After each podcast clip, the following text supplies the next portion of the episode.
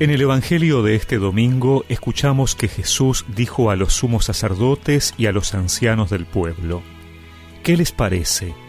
Un hombre tenía dos hijos, y dirigiéndose al primero le dijo, Hijo, quiero que hoy vayas a trabajar a mi viña. Él respondió, No quiero, pero después se arrepintió y fue. Dirigiéndose al segundo le dijo lo mismo, y éste le respondió, Voy, Señor, pero no fue.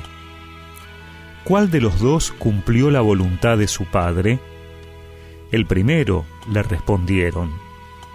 Jesús les dijo, Les aseguro que los publicanos y las prostitutas llegan antes que ustedes al reino de Dios. En efecto, Juan vino a ustedes por el camino de la justicia y no creyeron en él en cambio, los publicanos y las prostitutas creyeron en él. Pero ustedes, ni siquiera al ver este ejemplo, se han arrepentido ni han creído en él.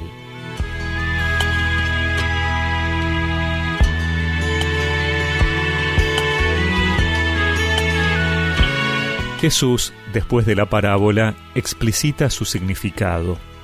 El pueblo de Israel, el pueblo escogido, a pesar de haberse comprometido en la alianza con Dios, a la hora de la verdad ha sido infiel.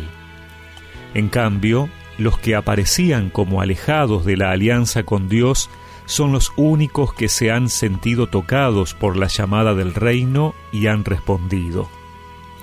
De esta manera, Israel, y especialmente sus responsables, es decir, los sumos sacerdotes y los ancianos del pueblo a los que va dirigida la parábola, han quedado al margen del reino, mientras que los que oficialmente estaban apartados de él han entrado a formar parte.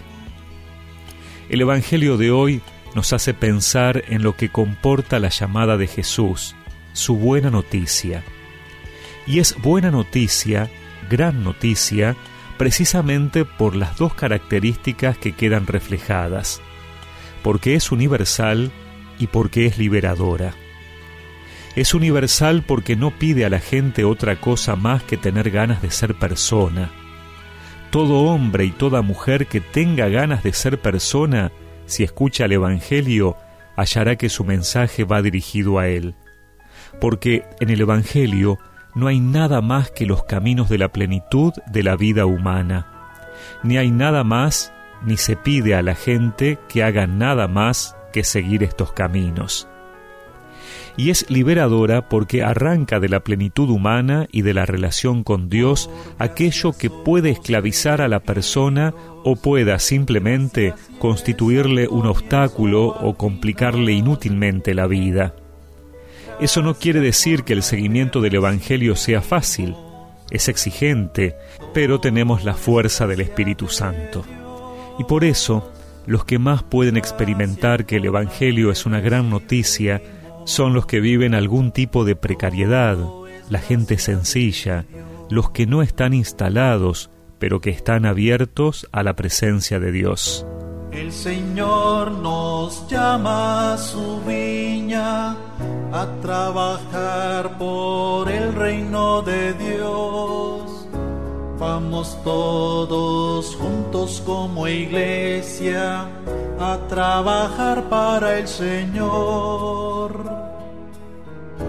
El Señor nos llama a su viña a trabajar por el reino de Dios.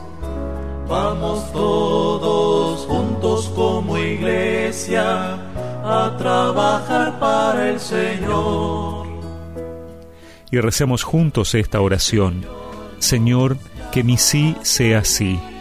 Dame la fuerza para seguir tus pasos y permanecer trabajando en tu viña. Amén. Y que la bendición de Dios Todopoderoso, del Padre, del Hijo y del Espíritu Santo los acompañe siempre.